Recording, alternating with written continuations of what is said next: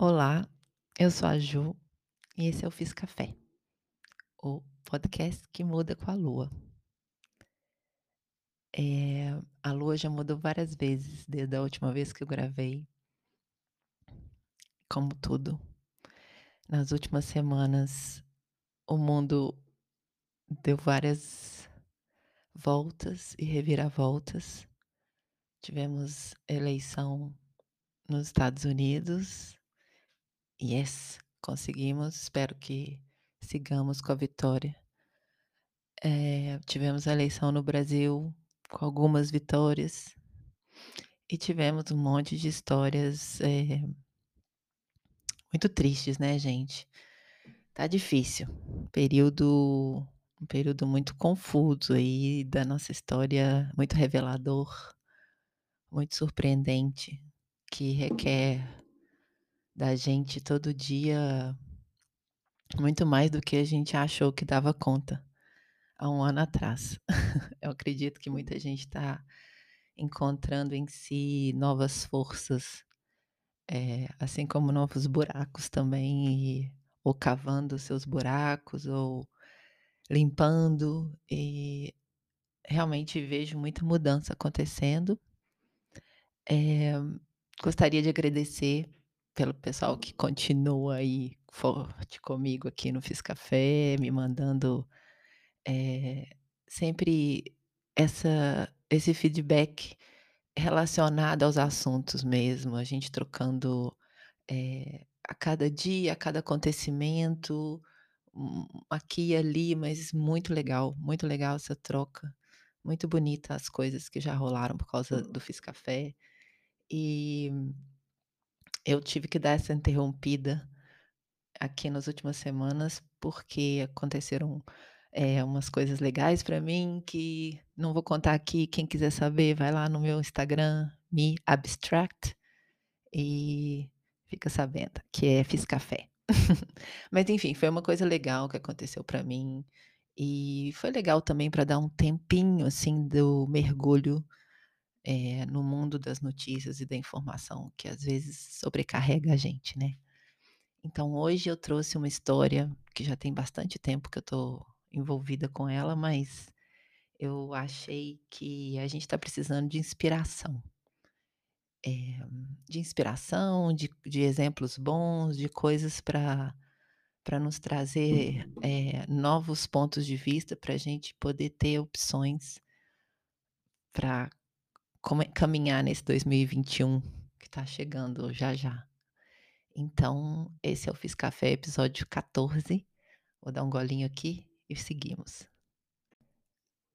A história que eu trouxe é da Hildegard von Bingen, que é uma história muito antiga, gente, é uma história é legal contar, é uma história de alguém que a gente não tem uma foto, não tem uma pintura, eh, pra saber como era essa mulher, Hildegard, que viveu e nasceu em 1098, eh, quase 1000 anos atrás, e não é fácil a gente imaginar o que que era esse cenário da vida de alguém nesse momento há 1000 anos atrás. Então hoje eu quero meio nos eh, trabalhar um pouco com a nossa imaginação, porque eu acho que quando a gente às vezes se transporta pra um outro pra um outro cenário completamente fora daquele que é o nosso, e a gente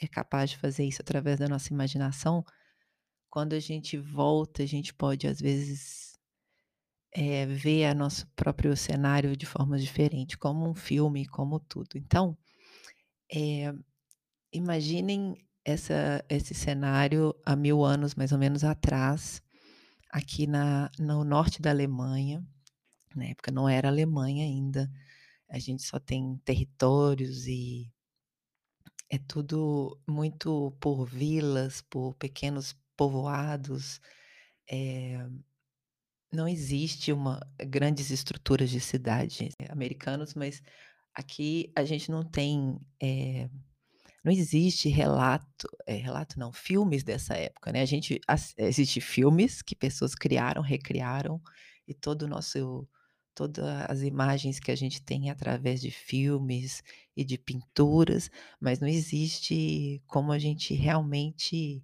eh, ver, né, não temos essa máquina do tempo para ver esse esse esse momento da nossa existência.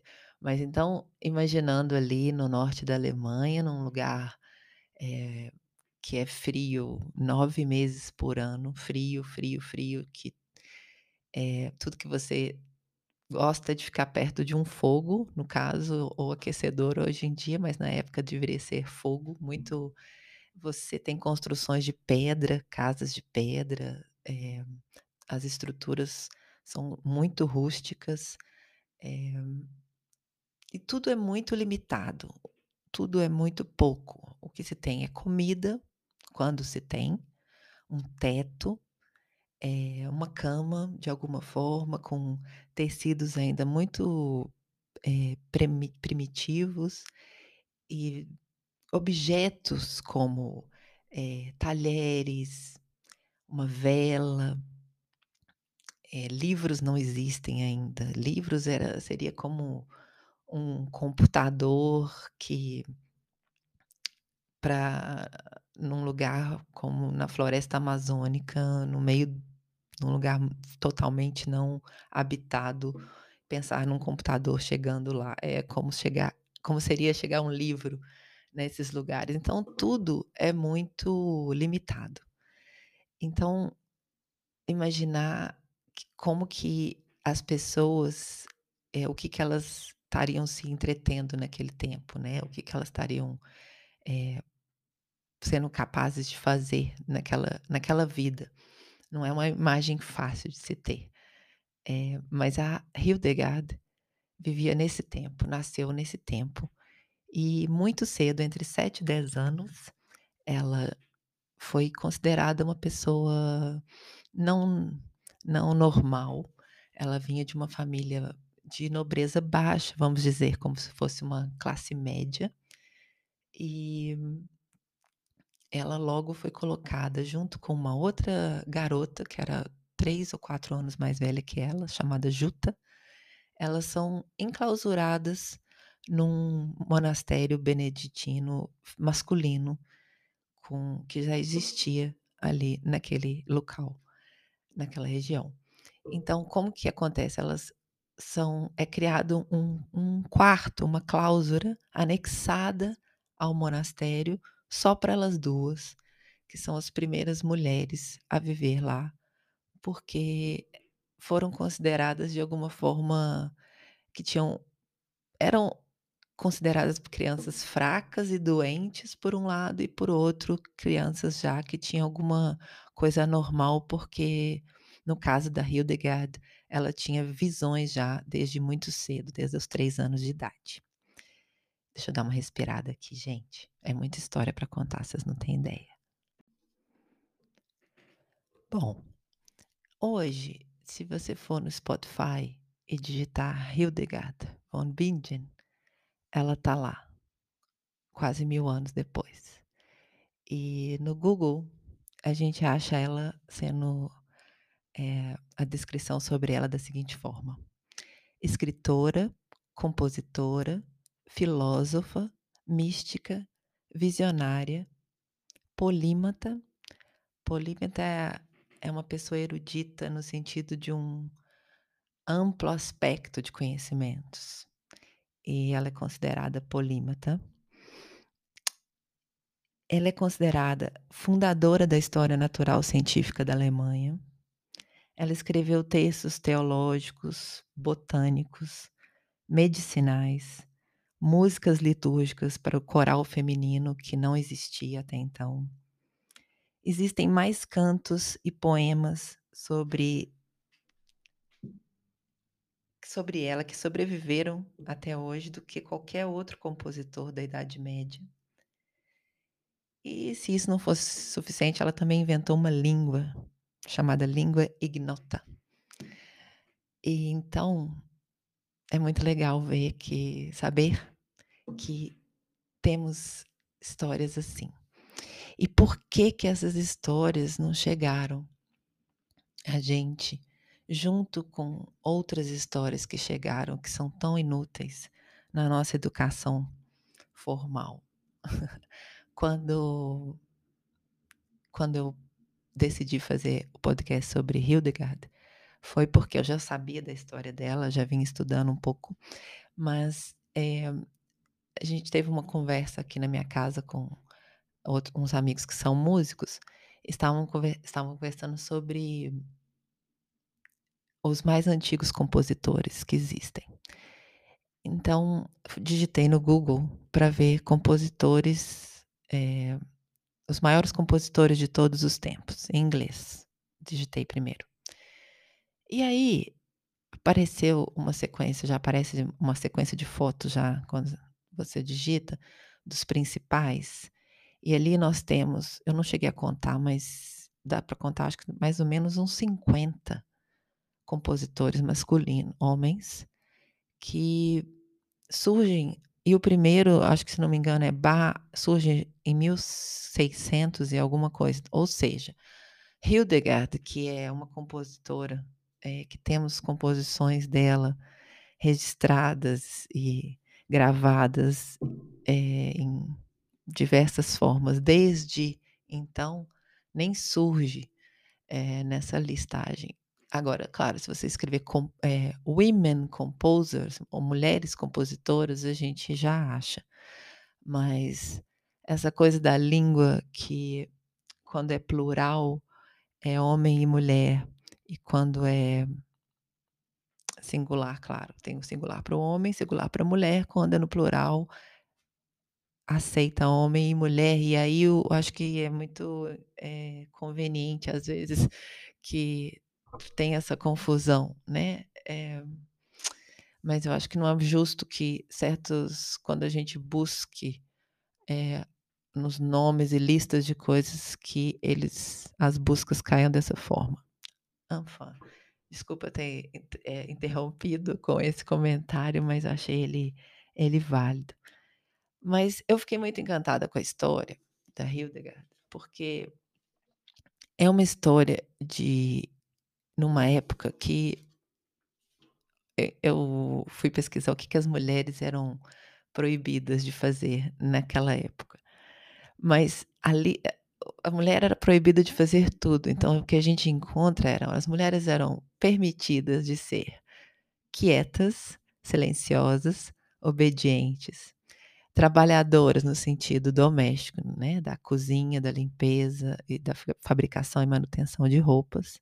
As mulheres era permitidas serem maternais, prover o marido sexualmente de acordo com a vontade dele, frequentar o grupo religioso escolhido pelo marido ou pela tradição local e acompanhar o marido para suas atividades ou realizar aquelas que ele lhe solicitasse, se fosse o caso. Essas são as coisas que as mulheres podiam fazer nessa época. E então pensar numa mulher que desde cedo foi colocada num sistema absolutamente masculino, que era o monastério masculino, e conseguiu vir a ser todas essas coisas aqui, é um caminho inspirador, para dizer o mínimo, né? Deixa eu tentar contar um pouquinho aqui como que a Hildegard fez tudo isso. É, nesse tempo que ela ficou enclausurada, logo se juntaram, não, não, não contam como, mas de alguma forma elas atraíram outras mulheres e logo se formou um grupo, um grupo que, em torno de 15, 20 mulheres que durante os anos viveram nessa mesma primeiro cômodo que foi criado para as duas, ou seja, viviam bem apertadinhas ali, mas criaram uma comunidade tão forte que durou durante ali naquele lugar durante 36 anos. E aí, quando a Juta faleceu, que era a, a, companheira dela que cresceu com ela ali, que era um pouco mais velha, quando ela faleceu, a Hildegard passa a ser a madre, considerada a líder desse grupo, mas não nessa, e ela aparentemente o que é legal da história da Hildegard é que ela foi contra o sistema que já existia. E ela brigou muito forte para sair dali e querer abrir a sua próprio convento, o seu próprio sua própria comunidade de mulheres. E aí ela tinha uma forma, uma influência muito forte, já ali pelo por volta dos 38 anos, com seus escritos, com suas visões, eh, com o fato dela tocar um instrumento que era uma coisa absolutamente rara, não é nem, eh, explicado na história, eles não conseguem explicar da onde foi que, eh, vem o ensinamento dela, da onde ela aprendeu a tocar. Ela fez todas as composições dela num instrumento chamado psantrai, que é um como uma harpa que de alguma forma deu no futuro vi eh, também ajuda a construir o piano, porque o piano foi construído só por volta de aperfeiçoado por volta de 1600, 1700. Então as composições as composições eram as composições eram feitas em instrumentos ainda muito diferentes do que a gente conhece.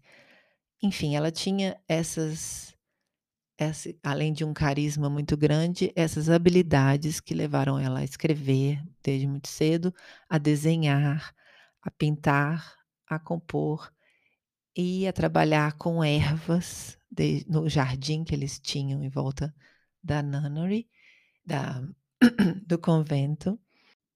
Então o que acontece é que, por volta de quando ela tinha mais ou menos 42 anos, ela tem uma série de visões mais fortes que lhe comanda a escrever realmente tudo que ela estava recebendo de informação e que ela achava que tinha de informação para passar como um comando, que ela escrevesse aquilo e também que ela sentiu que tinha que criar naquele momento também um novo o seu espaço fora dali, separado do monastério masculino.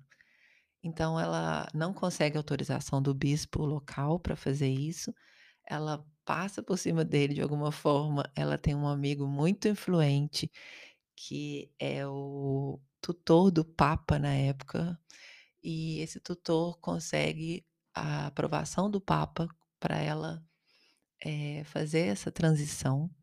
Mesmo assim o bispo local, eh, ele não aceita por um tempo, ela cai doente, fica completamente imóvel na cama, e isso cria um uma comoção local muito grande, até o ponto que o bispo tem que liberar.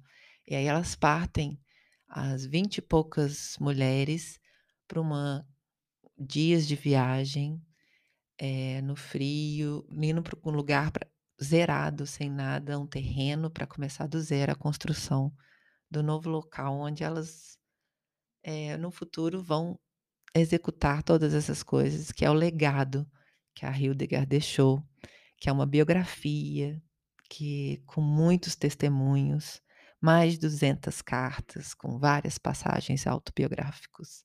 Tem vários manuscritos, livros inteiros, tudo e além disso as pessoas ao redor dela coletaram muitas coisas sobre ela também.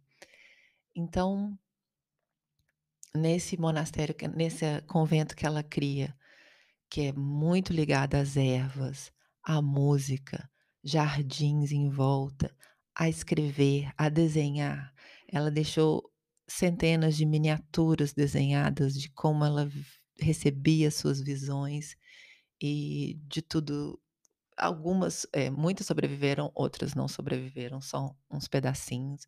Vou colocar para a gente ver as essas imagens lá no Instagram do Fiz Café. Então assim, é uma vida muito rica, eh, eu contei aqui muito por alto, porque eh, são muitos detalhes dessa história, da tem a parte da botânica, a parte medicinal, de que ela curou muita gente com ela é considerada no final uma doutora.